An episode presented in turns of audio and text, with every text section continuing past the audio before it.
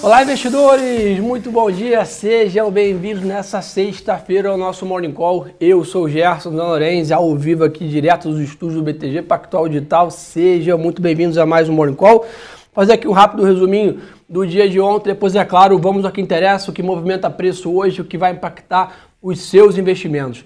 Pessoal, ontem um dia melhor né, aqui no mercado local. Né, tivemos um respiro aí em cima da, dos avanços na parte da agenda política em Brasília, especificamente PEC emergencial, né, que avançou naturalmente, né, favoreceu os ativos aqui, principalmente curva de juros. Né, o mercado ontem é, teve uma grande redução na taxa aí futura tirou um pouco da pressão aí, da panela de pressão que estava no mercado de DI, o que ajudou bastante também naturalmente o dólar, né, o real nesse caso, e a bolsa aqui também performando, vimos algumas ações retomando né, força, commodity segue o grande foco, né, e o setor bancário que estava bem achatado também dá uma boa né, recuperação. Então a gente está vendo o mercado aqui no local ainda tentando né, ganhar força e encontramos ontem um mercado global mais adverso. Né? Até é um pouco do que está né, rolando no mercado hoje. É engraçado esse desencontro entre os mercados. Né? A gente está vivendo sempre em momentos onde o mercado global está forte, a gente aqui está com um problema local.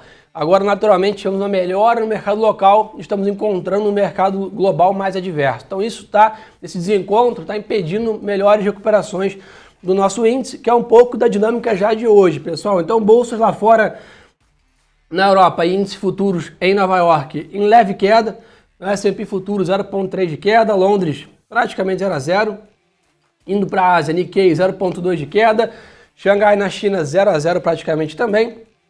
O ETF de Emerging Market sofre um pouquinho mais, 0,8 de queda, dólar ganha espaço, 0,4 de alta, o índice DXY e renda fixa americana fechando um pouquinho as taxas ali no 1,55 praticamente é, a renda fixa de 10 anos dos Estados Unidos.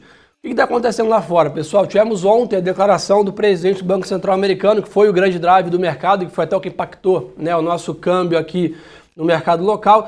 Lembra que a gente vem comentando com vocês já há alguns dias em relação à preocupação da, da, dessa abertura das taxas né, de renda fixa nos Estados Unidos, essa preocupação com a inflação americana? Então, ontem criou-se uma grande expectativa que o presidente do Banco Central americano ia, vamos dizer assim, colocar panos quentes nessa volatilidade, usar um discurso para acalmar o mercado.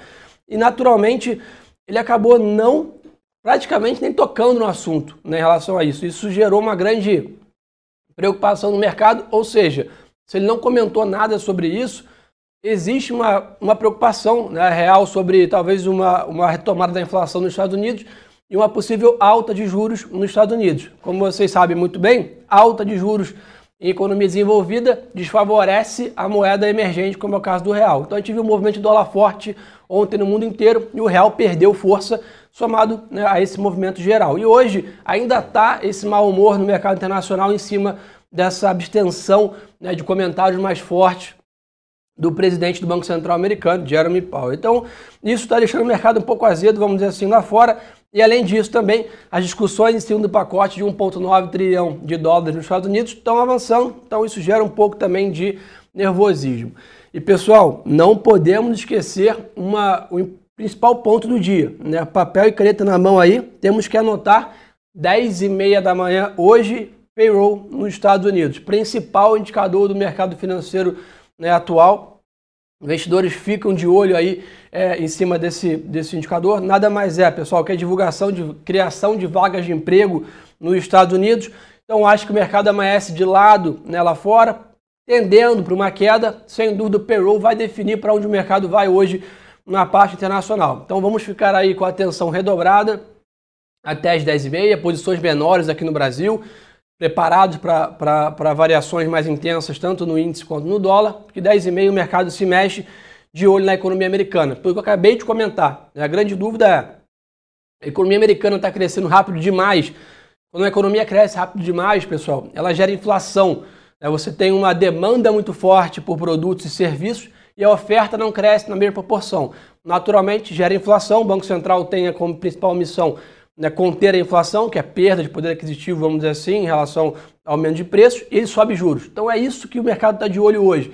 Né? Se tivermos um payroll, né, uma criação de vagas de emprego levemente acima ou levemente abaixo, mostrando que a economia americana segue é, crescendo ou estável, positivo. Se a gente vê uma, uma, uma, uma divulgação de dados de emprego muito forte, ou seja, mostrar que a economia americana está muito pujante, naturalmente vai prejudicar o mercado é, é, é, nosso aqui de ações e companhia, tá, pessoal? Então temos que manter atenção triplicada em relação a isso.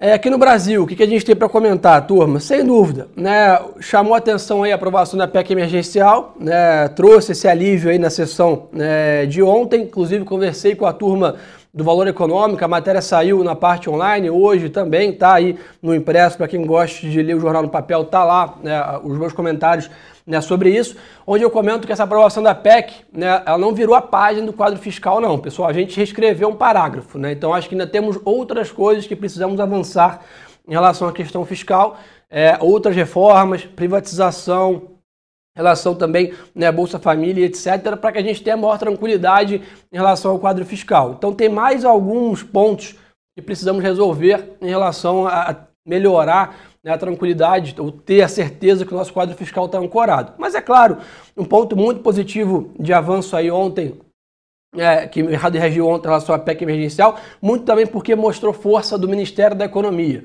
Né? Era um pleito forte do Paulo Guedes manter ancorada essa questão fiscal e o mercado precificou como uma vitória do ministro ter né, tido essa votação de forma completa, onde né, ficou preservado né, o gasto junto com algum corte de despesa. Então é importante ressaltar isso é, também com vocês. Hoje temos aqui no Brasil Importantíssimo, produção industrial, 9 horas da manhã, né, daqui a 20 minutinhos sai dados né, de produção industrial aqui no Brasil. O mercado vai monitorar de perto essa, essa, esse movimento, porque né, para entendermos também a política de juros aqui no Brasil, pessoal.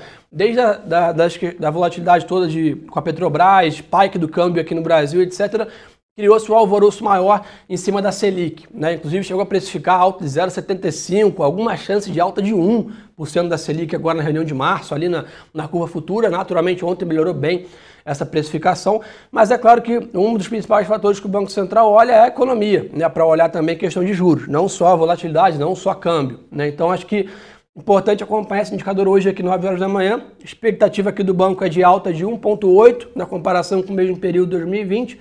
Então, manter atenção a isso, que pode impactar os juros também é, e, consequentemente, a bolsa. A parte aqui né, de pandemia, a gente segue com os números é, em torno de 1.600 mortes né, e 75 mil novos casos. Algumas notícias positivas aqui em relação a isso. Né, a Anvisa se reúne aí com a Janssen né, no dia 16 para uso emergencial da vacina né, desse laboratório. Além disso, né, o Ministério está negociando compra de 63 milhões de doses né, do laboratório Moderna. Então acho que é importante né, olhar isso. E outro ponto também que vale ressaltar, né, aqui em sessão pública do Senado, é, o Ministério da Saúde declarou que já autorizou, o que já adquiriu, quer dizer, 415 milhões de doses contra o Covid. Então, ou seja, a questão toda agora é seguir o rito né, aí de, de, análise e aprovação. A gente sabe que esse rito está sendo cumprido né, de maneira é, rápida, então, a grande questão é manter esse foco. É, provavelmente, nas próximas semanas, a gente deve aumentar significativamente a oferta de vacina aqui no Brasil, o que deve também tirar um pouco do mau humor do mercado em relação a isso. Né? Tive alguns estados fazendo né, algumas medidas mais restritivas aí por uma, duas semanas, que deve ser o prazo onde as vacinas avançam aí nessa chegada. Butantan aqui em São Paulo também recebeu insumos para produzir 14 milhões de vacinas. Ou seja, acho que as questões de vacinas, né, pouco a pouco, a gente vai receber uma oferta bem significativa. Deve ser liberada também distribuição né, em hospitais privados também, clínicas, etc., para aumentar a oferta de aplicação né, da vacina. Então, o guidance, né, o horizonte para a vacina parece estar bem positivo vis-à-vis do que nós tínhamos há um tempo atrás, que vamos comprar da onde, não aprovou nenhuma, etc. Isso já ficou no retrovisor, já, já temos uma boa visão né, em relação a isso.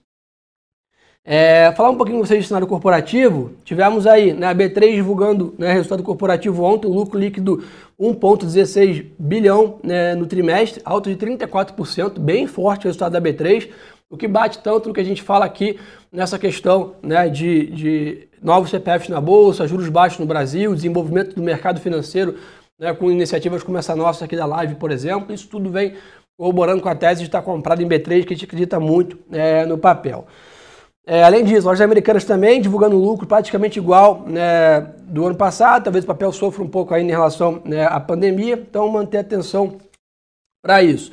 Na parte aqui para conversar com vocês né, de, de IPOs e companhia, né, a empresa de energia renovável Rio Energy protocolou pedido de IPO na CVM é, e também é, Caramuru Alimentos também já contratando bancos aí para o IPO. Ou seja, né, vamos torcer para o mercado, não precisa estar tá, né, mil maravilhas, só para ele manter a mesma linha que nós tínhamos aí no início do ano, basicamente ali talvez um pouco mais otimista como dezembro, e a gente vai continuar vendo a janela de IPOs gigantescas, tá, pessoal? Vendo o mercado aqui no Brasil desenvolver muito, isso ser bem bacana é, essa questão, tá? Então vamos é, é, torcer para que a gente continue com essa expectativa.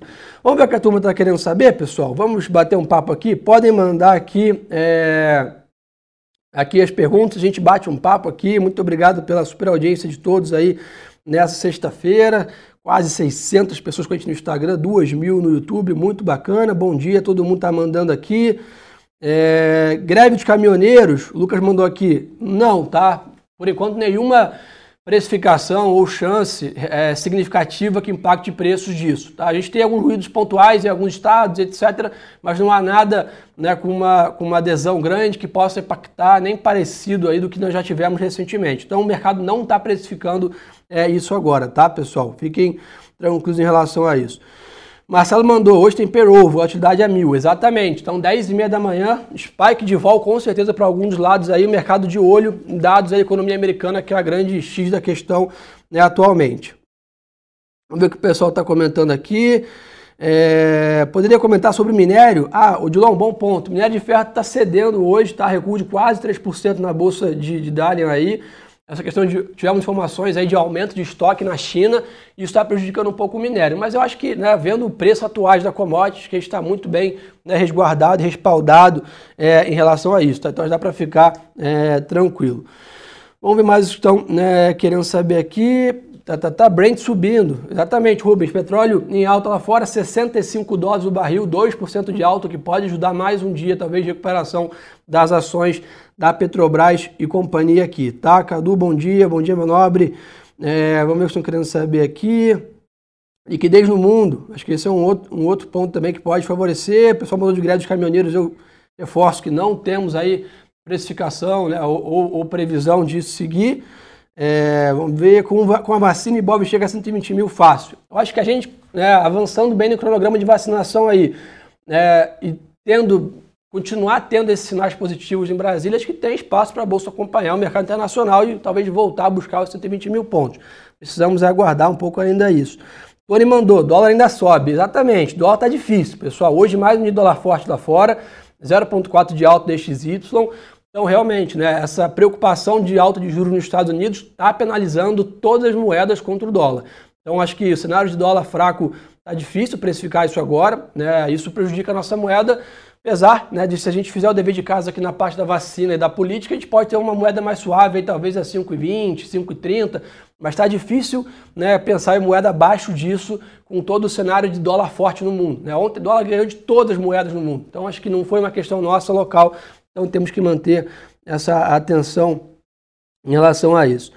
É, vamos ver o que o pessoal está querendo saber aqui. Pá, pá, pá. Tá, juros pode corrigir hoje? Pode. Né? Acho que a gente pode ter mais um espaço aí para redução de prêmio. A curva estressou muito recentemente. Eu não estou vendo nenhuma notícia ruim no Brasil, então acho que tem mais algum espaço aí para suavizar é, em relação a isso. Vamos ver mais o que estão querendo saber aqui. É, balanço da Azul veio bom, tá? Acho que é importante ressaltar isso também deve favorecer bastante as ações. Dólar penalizando o ouro, sim. Né? O dólar forte está penalizando um pouco essa questão do ouro é, nos últimos dias. Tá? A gente tem que continuar ainda olhando um pouco mais de prazo.